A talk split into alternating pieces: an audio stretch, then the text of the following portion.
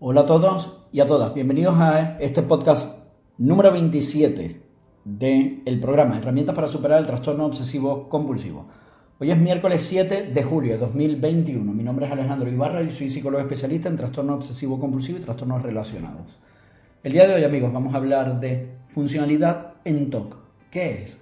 Pero antes de entrar en materia, te invito a suscribirte tanto a mi canal de YouTube como a través de Spotify, Evox y iTunes a este programa de herramientas para superar el trastorno obsesivo compulsivo de forma semanal donde comparto con todos ustedes información acerca del trastorno obsesivo compulsivo y su tratamiento.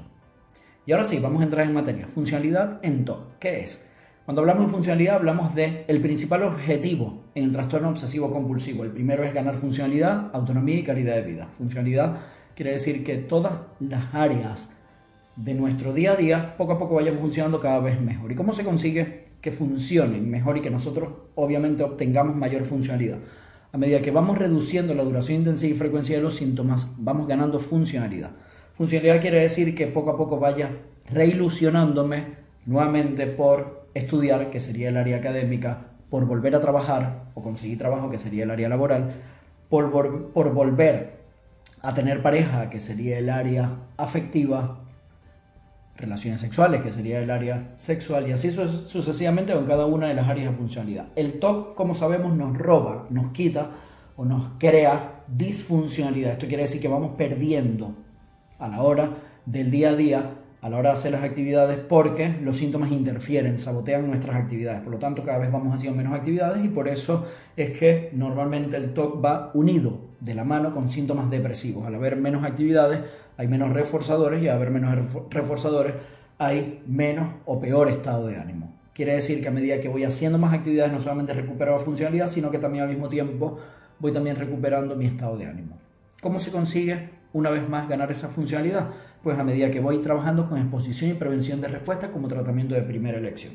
La EPR va a hacer que haya una reducción de los síntomas, de la duración, intensidad y frecuencia, y al mismo tiempo yo voy a ir ganando y obteniendo mayor funcionalidad. Te darás cuenta de que comienzas nuevamente a tener ganas por estudiar o por trabajar o por salir. Ahora en verano, por ejemplo, en España, hace mejor tiempo o calor, pues comienzas nuevamente también a socializar aún más, dejas de estar aislado socialmente, comienzas también a socializar más, eh, comienzas también a quedar con amigos a intentar, en caso de que no tengas pareja, a querer conocer gente nueva, etcétera, etcétera. Todo eso es síntoma de recuperación, de ganar funcionalidad, de ir disminuyendo la intensidad del síntoma y al mismo tiempo ir ganando funcionalidad. Ese es el objetivo número uno en TOC, al igual que la autonomía.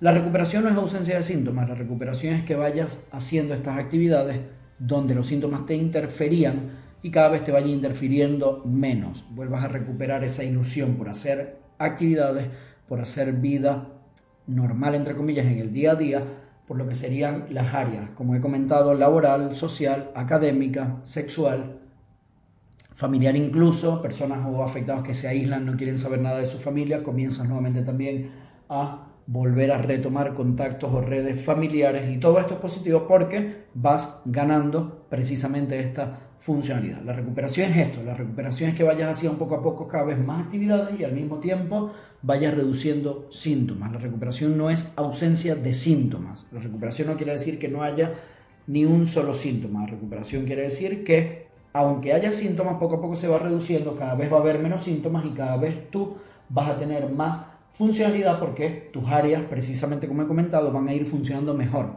Quiere decir que vas a ir, te vas a notar bastante más activo, con menos ruido mental y en lugar de estar aislado en cama, apático, vas a estar más inmerso tanto dentro de la sociedad como dentro de tus actividades, con tu familia, etcétera, etcétera. Y eso es recuperación. Así que ese es el objetivo y vamos a por ello. Espero que este podcast te sea de utilidad. Recuerda, también compártelo con otros para ayudar a otros en este proceso de recuperación. Nos vemos el siguiente, o nos escuchamos mejor dicho, el siguiente miércoles con más información. Cuídense mucho. Sigue trabajando fuerte en tu EPR y nos vemos y escuchamos pronto. Un abrazo a todos y que tengáis todos muy buena semana. Chao.